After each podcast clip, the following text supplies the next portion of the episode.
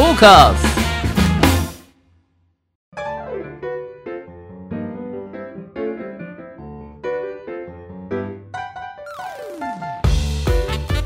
リスナーの皆様ご機嫌いかがでしょうか？e スポーツキャスターの R です。アシスタントの中村優香です。今週もどうぞよろしくお願いいたします。よろしくお願いします。チはい。始まりましたね。はい。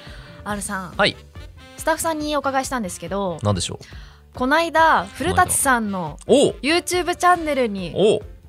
ゲスト出演されたということで。そうなんですよ。古舘さんとお会いしたのは初めて初めてですね。ですかはい。あ。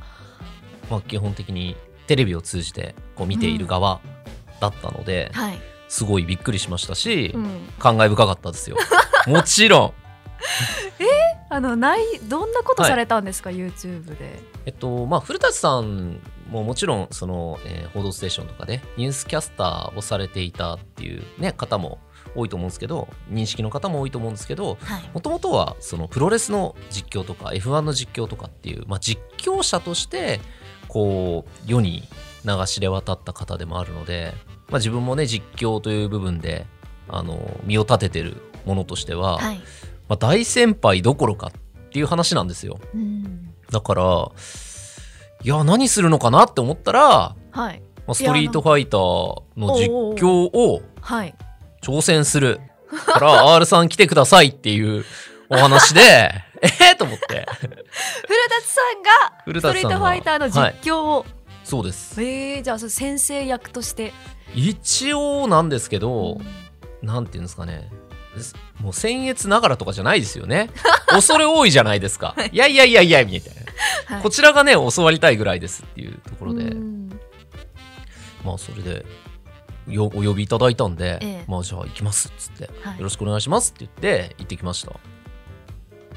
R さんと古舘さんもめちゃくちゃお話しされるじゃないですか。はい。尺すごそう。めっちゃ時間かかりませんでした？えっとそうですね。初めになんかどうやってこの職業になったんですか？とかまあそのねこのゲーマーの流儀でも話してきたような自分のちょっと反省というかええ。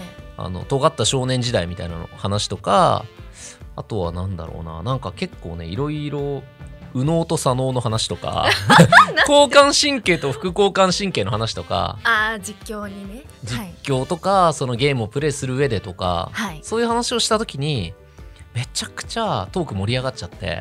盛り上がりもうすごいね脱線トークが。やっぱ古舘さんってすごいいろんなことをあの知ってる方ではい。ね。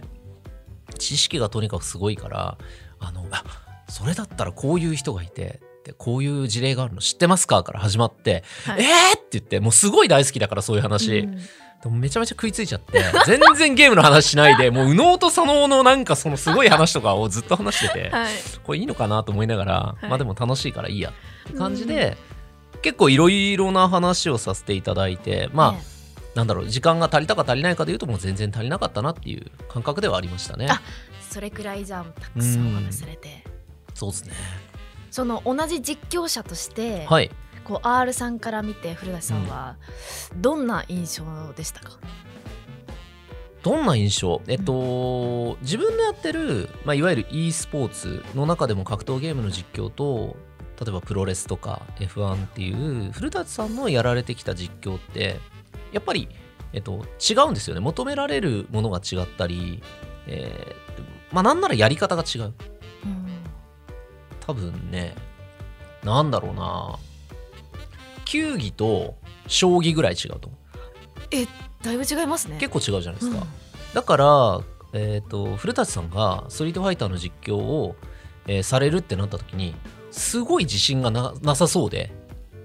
古舘さんが古舘さんが。はい、でいやなんかそのご自身でうん。その自分の無力さをちょっと痛感しましたみたいなことをおっしゃってて。で、はい。いや違うんですと。そもそも違うんですっていうところからその e スポーツの実況についてちょっとお話をさせていただいたり。はい。まあ、結局簡単に言うと、うん。スポーツって、えーとみんなどっかで1回はやったことあるんですよね。野球にしろサッカーにしろうん。プロレスにしろ。なんかボール投げたことあれば野球やってる人の気持ちってちょっとわかるしボール蹴ったことあればサッカーやってる人の気持ちってちょっとわかると思うんですよ。はいなんか足で蹴ってんのにあんなに飛んでるとか。その当事者目線が自分で持てることの方が多い、えースポーツと言われるもの。体を動かして何かをするものは。でプロレスも、えー昔子供の頃に兄弟と取っ組み合いになったとか友達と取っ組み合いの喧嘩したことあったりとかうん。すると分かるじゃないですか。はい。けど、えー e スポーツと言われるいわゆるゲームの競技ってルールも違えば、えー中のキャラクターも実在しないものだったりするわけで、うん結局専門的な知識とか、えー当事者目線になるためにはそのゲームをプレイしなきゃいけないんですよね。うんうんはい。だからプレイをしたことがない人が、えー e スポーツのゲームの実況をするっていうのはまずあまりにも難しいんですよ。はい。取っかかりがなさすぎて。うん。でゲームの画面の中には情報がたくさんあるからその要するに球技って人が動いてて、えーとボールを何か扱ってるのが画面に出るじゃないですか。だけどゲームってそれを数値化してゲージ化していろんなところに情報が散りばめられてるから、うん。えっと、いきなり見た時に何が重要で何が重要じゃないかもわからないし時間とともに変わっていくじゃないですかその重要性が。はい。でそれをリアルタイムで追うためには絶対に当事者目線が必要なんですよ。え。だから当事者目線のない方がいきなり実況やれって言われてもそれは無理だってなるのは自然なんですよ。えなるほど。古舘さんはストリートファイターはやったことやがられたことはないおっしゃってますそうなんですね。2日前に昇竜拳の存在を知ったと おっしゃっていたんで、はい、うわでも楽しみですね今回が、そうですね、はい。ただもう全体的な印象としてうん。古舘さん、えー67歳っておっしゃってたんですけどめちゃめちゃ若くて考え方もすごく柔軟だし、うん何よりめちゃくちゃ謙虚でそうなんですよ。すすごいですよね。本当にお会いした時びっくりしちゃいますよね、はい、でそんなね自分みたいな言ったら若造になるわけですよね。古舘さんから見たら。にもかかわらずなんか教えていただきますみたいな感じで言っていただいて、はい。い、やーっていうのとあともう新しいことって挑戦されなくてもいいと思うんですよ。うん確立されてますもんね、そうだしいろんなことをもうできるようになられてて、うん。でなんだろうな。言ったらもういろんなことに挑戦し尽くした方なんじゃないかって思ってたんですけど改めて今回その e スポーツっていうものは全くわからないと。だからよろしくお願いしますって言われた時にはい。このお年になってもまだこんな未開の地に挑戦しようとしてるの超すごいと思って、はい、でしかも超謙虚だったんで、うん。何よりもそのもちろん古舘さんのそのいろんなお話とか実況もされてすごいなって思ったんですけど何よりその姿勢に感銘を受けたというかえ自分もこうあらねばっていうのがはい。すごく感じたんですよね。でやっぱりなんかこれぐらいの40を超えるとなんていうかなちょっと傲慢な人とかあのまあな分かりやすく言うと偉そうにする人とかも少し出てくる中でいやそうじゃないなと。やっぱりこの古舘さんみたいなこの姿勢で生きなきゃあかんなっていうのをはい。改めて感じてそれが一番なんかお会いさせていただいてよかったなって思ったことでしたね、はい。うん。人柄に触れたというか、うん。あのテレビとか YouTube うでん。拝見するよりも、うん。よりなんか低低姿勢というかそうですね。本当にお優しいですよね。うん。古舘さん。なんかね分かんないことに素直って大事だなと思ったんですよ。うん、分かることにてかむしろ世の中の分かることの方が多い方なはずなのに分からないことは本当に分からないから教えてくださいって言えるのって素敵だなって思ったんですね。はい、ちなみにそんなはい。YouTube はですね、えー12月8日20時アップ予定です。アップ予定です超楽しみです。よろしくお願いします 皆さんぜひこちらも見てくださいね確かに自分も。ちょっと楽しみですねはい、はいさあそれでは中村さんこのゲーマーの流儀とはどのような番組なのか初めて聞くリスナーの皆様のためにもご説明をよろしくお願いします。はい。ではゲーマーの流儀とはどんな番組かと言いますと e スポーツ実況のパイオニアと言っても過言ではない R さんからゲームにまつわるニュースの解説や最新情報ゲーム人生で学んだことプロゲーマーたちのすごすぎる実態などなどさまざまな角度からゲームの魅力楽しさをお伝えいただきます。トーカーズはいそれではゲーマーズニュースからいってみましょう！それでは早速参ります。本日のニュースは長浜に県内初の e スポーツスクール LG e スポーツアカデミーというニュースです。みんなの経済新聞の記事によりますと滋賀県の長浜に11月13日 e スポーツスクール LG e スポーツアカデミーが開校しました。うん同スクールは長浜を拠点にスクール事業を展開する池田高音堂と県内唯一の e スポーツチーム。レイクゲーミングを運営するエンラージが共同で立ち上げたということです。講座では e スポーツを通じて子どもたちの社会性を育むをコンセプトにレイクゲーミングの選手が講師を務めます。対象は小学生から高校生で90分の授業では講義 e スポーツ体験。体験を通じての講評を行います。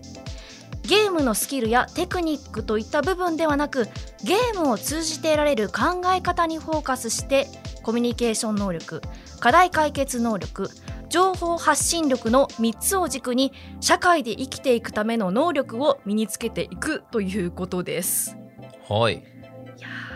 いろいろなニュースうん。これまで取り上げてきましたけど、はい。やっぱこういうスクール系うんうんうん。多いですね。多いですね、うん、しかも、うん。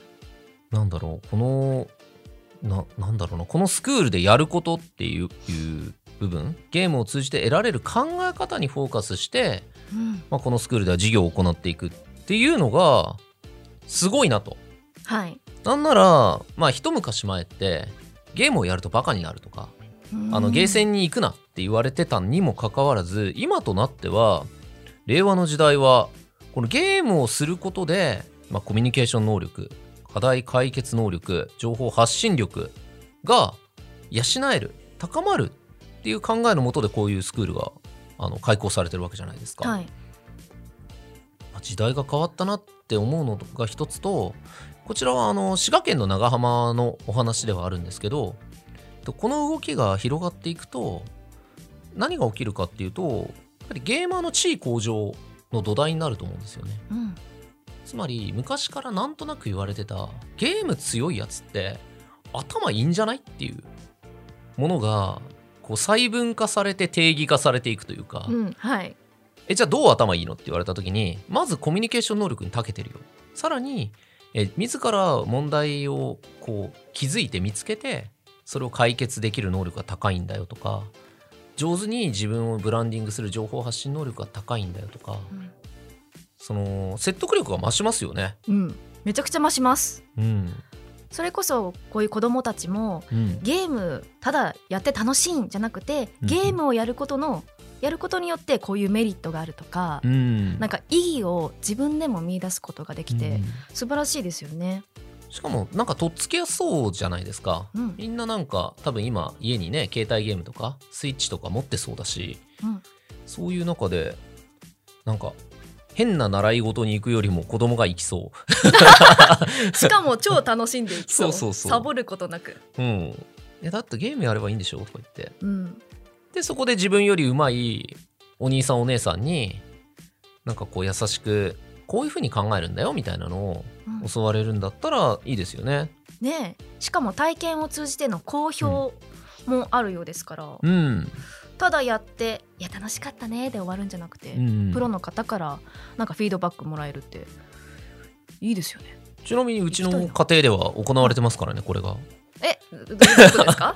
え好評あの娘と一緒にスプラトゥーンやって 今の試合何が悪かったかなとか言ってこうちょっと作戦会議したり、はい、まあ、体験を通じての好評ですよね。うん。で e スポーツ体験は一緒にまあプレイする。うん。で、まあ、講義っていうのはこのゲームはこういうふうに考えたらうん。勝てるんじゃないっていうのを、まあ、話し合う。こなるほど。こっちからね。うん。例えばこういう相手がいないところを初めに塗ろうとかはい。むしろ逆に相手に塗らせてからこっちが塗ろうとかうんでどういう風にやったら効率がいいかねっていうのは多分講義でそれでや実践をやってみてうまくいかないっていう中でうん。じゃあもっと声声出していこう。声掛けしようみたいな。今右にいるとスかはい。前前前とかうん。でコミュニケーション能力じゃないですか。うん。でさらに問題解決能力ってその今じゃあ我々に足りないのは何だと。その相手に当てるエイム力なのか、はい。それとも全体を見渡す視野なのかそれとももっとマップを見てとかうん。一回戻ってとか引き際が悪いんじゃないかとかはい。これって多分問題を自ら提示してでそれに対して努力して解決する。うん。もっといろんな武器使えた方がいいんじゃないとか。で情報発信力に関しては今こういうことやってます我々。で一緒に戦ってくれる人募集ですとかっていうところで、まあ、よりそのゲームを楽しむためのはい。あのなんていうのかな。この体験を通じた公表を家庭レベルではやってますね。のだけでは。のだけではおかげでめちゃくちゃ強くなりました、さすがです、い、や娘さんとそれやってるの私ちょっと見たいですけどね。普通にやってますね。ちなみにですね、はい。このあの e スポーツアカデミー、はい。えレッスン料が月2回のレッスン、90分で気になる1万1000円。でレッスン期間がまあ1年間ということで。まあまあお高くはないですよね高くはないといういう世の中であれば夢がある、そう。プロの方に月2で90分教えてもらって1万。えだってこれなんだろう。有名プロかわかんないですけど有名プロだったら、はい。例えば知名度があるゲーマーだったらもっと高いってことじゃないですか、その相場だったら。そうですね。このあのあれですよ、うん。あの e スポーツチームがですね、はい。去年はい。ちょうどできて1年1年。の。で滋賀県のチームってこそうでとですよね。すね。はい。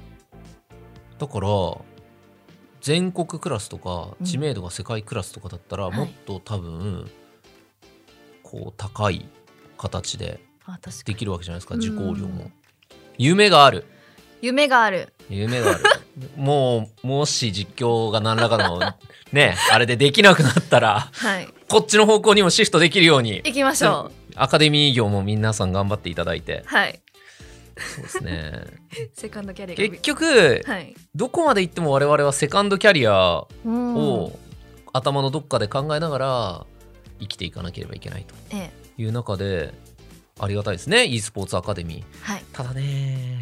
えー、何ですか？なんていうのかな。まああのこの LG e スポーツアカデミーさんはこれ見てる限りあすげえちゃんとやってるなっていう社会貢献されてるなって思うんですけど、コンセプトしっかりしてますね。大体こういうなんだろうなアカデミー系とか専門学校系ってやっぱりその人を食い物にするような 体型もあるわけですよ。言葉を選ばずにあえて言うならば。毎回おっしゃってますよね。やっぱね聞こえてくるんですもん。俺見たことはないですよ、はい。見たことはないけどやっぱ聞こえてくる以上は多分あるんだなって思うしん。他の業界でもやっぱそういうのは聞くからはいなんかあのいい形で、うん。うん、こういうのが広まることを願いますね。ね。うん、ここのアカデミーさんはしっかりこう軸とかもされてますから、うん、うん、この3つ、えーコミュニケーション能力課題解決能力だからすごい具体化ししてるのがいいですよね。うん。あの何をするかっていう部分。ね、でどうするのっていうのがあんまりツッコミとしてはないですよね。ナイス、うん。別にここに行ったからプロになれますとも言ってないし、うん。でも、えっと、ゲームを通じてえー人間としての成長を促せますよっていうのは分かる。うん。実体験が自分もあるから、はい。うん、いいと思います。はい、もしかしたらこれを聞いているリスナーの皆さんもはい、R さんのはい、アルさんの？指導が指導が？可能になるかもしれない。あ可能になるかもしれない、はい。確かに確かに確かに。確かに確かに。いつか。いつか？そうですね。また料金を教えてくださいその時は 料金な。あどうなるんだろうな。わ ということでね。はい。以上ゲーマーズニュースでした。ありがとうございました。トーカーズ。ゲームに特化しまくりトーク番組ゲーマーの流儀。続いてはこちらのコーナーです。中村優香の聞いてみましょう。私中村優香が R さんに聞きたいことを聞くごくごくシンプルなコーナーです。はい。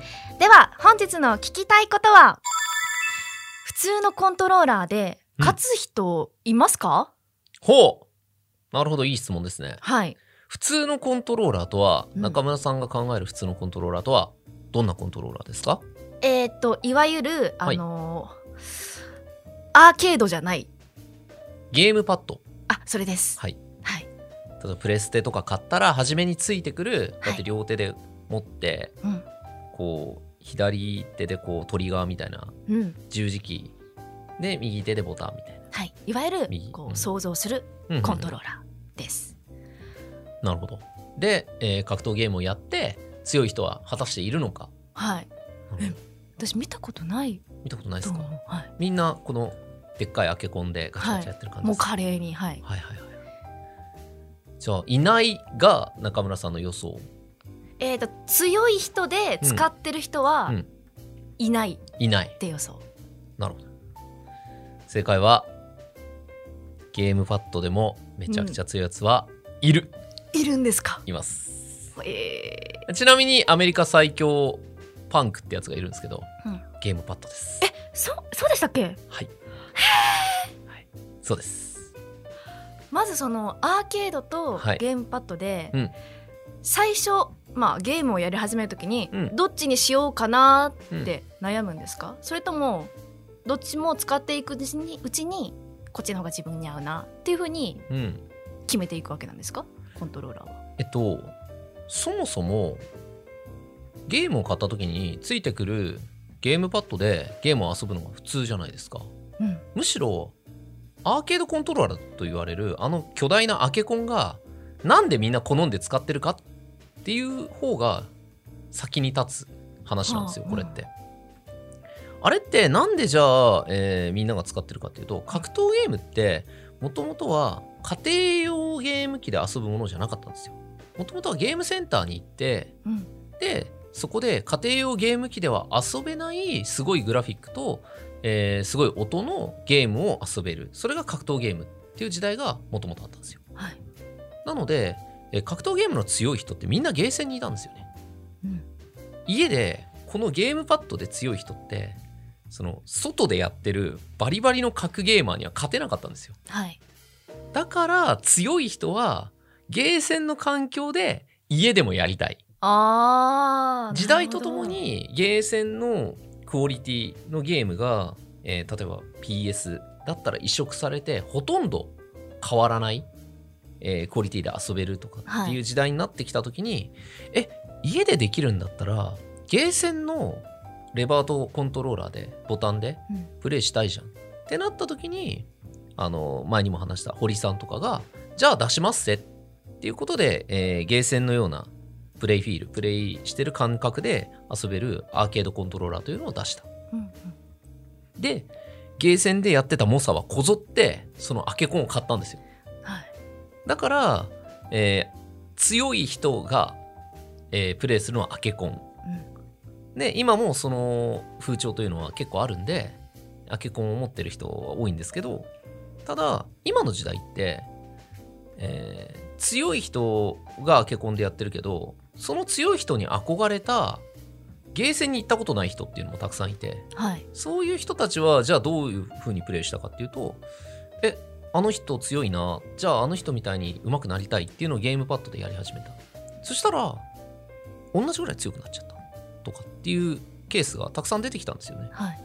で、えー昔はゲームセンターに行かないと最先端の情報が共有できなかったんですですけど今って YouTube とかいろんな SNS にえー最先端の情報がもう散りばめられてる。ますね。なんならゲームの中のリプレイとかで学べるんで、そうなった時に、えーもう、えー道具っていうのはほとんど、えー関係なくなったっていう感じになります。えー、そうなんですねちなみに、えーと、ゲームパッドの他にレバーレスコントローラーっていうのがあります。えご存知ですか？レバーがないってことですか？そうです。えわかんないです全部ボタンです。へえ そんな動かすのもボタンだし、し、はいうんえーパンチとかキックを出すのもボタン。っていう、まあ、こういうピピアノを弾くっていうか、うん。パパソコンのキーボードみたいなはいはい。感じのコントローラーもあって。割合としては、プロの方ではどれくらいなんですか？プロだともともとアーケードコントローラーがすごく多かったんですけど、えーゲームパッドを使うプロもちらほらいて、で、えー最近はそのレバーレスコントローラーに切りアーケードコントローラーから切り替えるプロが増えてます。えー、使い心地変わってくるってことですか？使い心地が変わるというか明確にレバーレスの方が、えー正確なコードができるんですよ。このレバーがない方レバーで、えーっとこう動かす時にうん。絶対に余計なところにレバーが入っちゃうとかはい。余計なえ例えば下に入れる時でも横から下に入れる時でもぐぐいって斜めに下ろしたとしても斜め下を通るじゃないですか。はい、横斜め下下っていくじゃないですか、うん、でもレバーレスだと横下っていけるんですよ。つまりこの横斜め下の斜め下のうん、この時間をカットできる。あー無駄な動きがなくなるんだ。そう。はい。だからえーっともう本当に最短距離でやりたい行動ができる。から理論値はレバーレスの方が出る。はいですけどアーケードコントローラーのレバーからレバーレスのボタンに変えるのってめちゃくちゃ大変なんですよ、めちゃくちゃ大変なんですよこれ。大変なんですか？はい。えっとえ長年やもうレバーでやってきたからとか？えっとね20年ぐらいゲあのゲームでゲームっていうか例えばですよ例えばギターを弾いてきた人が、えっと、ドラムに切り替えるぐらい多分大変です。え全然種類違ってくるじゃないですか。全然違いますえー、レバー一つで。レバーっていうかその、うん。だってこうやって動かしてたものは全部これになるんですよ、はい。だからしかも結構複雑な動きとか、うん。瞬間的にえっ、と昇竜拳のコマンドとかもうん。ボタンで出さなきゃいけないってなるともう特別な動きを日常ではありえない特別な動きを左手でしなきゃいけないからめちゃくちゃ大変なんですけどただなんでじゃあレバーレスが出始めたかっていうとうん。今の時代ってパソコンゲームってキーボードマウスでやるじゃないですか。そうですね。で左手のキーボードであの PUBG とかコールオブデューティーとか、うん。キャラクターを動かすじゃないですか。はい。だからそれに慣れた若いプレイヤーってレバーレスにすぐいけるんですよ。左手の指の動かし方に慣れてるから。だけどベテランのプロが一からやるってなるとめちゃくちゃ大変なんですけど、はい。みんなそっちの方が強いんだったらやるよねって言ってなるほど。そういう動きがあるんですねコントローラーの。ちなみに R さんは？はレバーです。レバーこれからも、はいこれからもレバーです、そ なるほど。んなあの修行僧みたいなことはできないと思ってます。もう長年やられてますもんね。そうですね。あともう一個おはい。聞きしたいのがありまして、あのー社会人との兼業プレイヤーさんがいるっていうふうにお伺いしたんですけど、はい。今どんな活動されてるんですか？なるほどいわゆる、えー e スポーツのプロゲーマーで、えー兼業、えー仕事をしながら e スポーツのプロをやってる人って今はい。結構いるんですよ、うん。でまあ考え方にもよるんですけど専業でゲーム一本で食えて初めてプロじゃないっていう考え方の人もいらっしゃるしただ兼業のプレイヤーはじゃあなんで兼業プロなのかっていうと、えっと普段は仕事をしながら、えー、大体その自分の所属チームに、えー社員として雇われてたりするんですよね。はい。だから、えー自分の大会とか、えーイベントがない時はその会社で e スポーツの、えー仕事についていて。うん。で自分のやってるタイトルの大きな大会とかがあると選手として活動する。うん。っていう動きが多いんですけど、はい。融通が効きますもんねそっちの方が。そうですね。いろんな融通が利くし時間が無駄にならない。はいで、えー会社も雇いやすいですよね。うん。けどまあ自分の周りでいるプレイヤーだとそのネモっていう、えープレイヤーがいて、はいネモさん。そうですね。ご存知ですか？はい。あのストリートファイターリーグにも出てるんですけどでもはもともと IT 系の、えー企業にいながら勤めながらスポンサードを受けてで、えー兼業プロとして多分兼業プロの先駆けって言っていいんじゃないですかね、ああそうなんですか？うん、しかも超ちゃんと仕事をしながらうん。海外大会出まくるっていう。まあ出まくるっていう、はい。まあでもみんなが20回行くところを7回8回とかなんですけど、うん。それでも仕事を持ちながら海外に出て、まあ、本当にあの仕事終わってその便で行って次の日の朝着いて、はい。着いてすぐ試合とか大会に出るっていう感じでやって大会終わったらそのままとんぼ返りしてくるっていう弾丸スケジュールでやってたやつなんですけど、はい。そのネモは、えーちょっと前まで凄まじいスタイルで兼業プレイヤーをやってて、凄まじいですか、はい。えっと IT 企業に勤めてたんですけどまず Alienware っていう、えーっとノート PC とかパソコンの、えー会社さんにスポンサードを受けて、はいえー Alienware のスポンサードを受けたプロプレイヤーとして兼業プロをやってたんですよ。うん。で別に多分専業でもいけたのにいやそんないつ、えープロとしての活動ができなくなるか分かんないから仕事はするって言って鉄の意志で、仕事をしながらやってたのに はい。そっからさらに、えースクエア・エニックスに、えー転職して、はいえーとエイリアンウェアとスクエア・エニックスの二足のわらじっていう状況になったんですよ。はい。でさらにそっからエイリアンウェアの上上っていうかエイリアンウェアの親会社の、えーチームリキッドっていう、えーアメリカの超名門のチームから、えースポンサードを受けることになり、はい。リキッドとスクエニの二足のわらじっていうとんへでもいないはい。でさらに、えー所属がアミューズになったのかな？アミューズっていうふうにははい、見ました。そうなんですよ。っていうわけのわからんもうなんか状況になりでもそれって肩書きはめちゃくちゃすごいけど実際に求められることもすごくあの多いからで僕があのスケニさんのソシャゲのあの運営にいたずあのちょっと絡ませていただいて仕事してるんではい。スクエニの仕事社員の仕事量ってやばいの知ってるんですよ。あお忙しいですね。めちゃくちゃ忙しいです。で、ネモもその近くのチームにいて、え、マジで？これやりながらプロやってんの？で、自分はどっちも見るから、スクエニの仕事も大変だなっていうのも分かるし、格ゲープロとして結果を出さなきゃいけないっていうのも分かるから、それを両立してたんですよね。マジでと思って。えー、すごい器どんな自己管理をしたらこれが両立できるんだっていう感じでずっと何年も活動してたんですよ。えー、なんかネモさんの一日密着とか見てみたいですよね、いやめちゃくちゃやばいと思います。どんな感じで両立されてるのかそうですね。うんで今は、えー、と専業になってはいでまああの格闘ゲーム一本で行くっていう風にかん感じで活動はしてるんですけどやっぱり兼業でそこまであのストイックに、えー大企業と、えー大スポンサーでやるっていう経験をしてるプレイヤーって他にいないんでうん。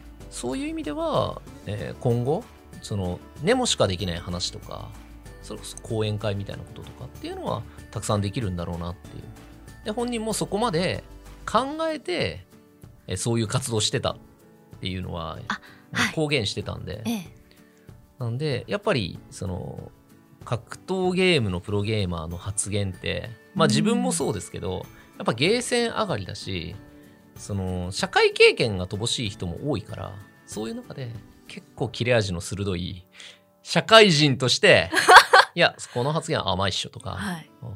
そんなこと言ってたら別に仕事なくなるよとか、はい。っていうのを説得力を持って言えるポジションにいうるわごちごちのサラリーマンですもんね だからなんかすごいいい、いいポジションにいるなって感じですよ。うん、うん なるほどですはい。ご意見番とかじゃないんですけど、はいうん、そういう人がいると閉まるよね、業界がってえー結構ビシッと。言われるんですね、はい。なるほどありがとうございます、はい以上中村優香の聞いてみましょうでしたはい、ありがとうございました。ドカン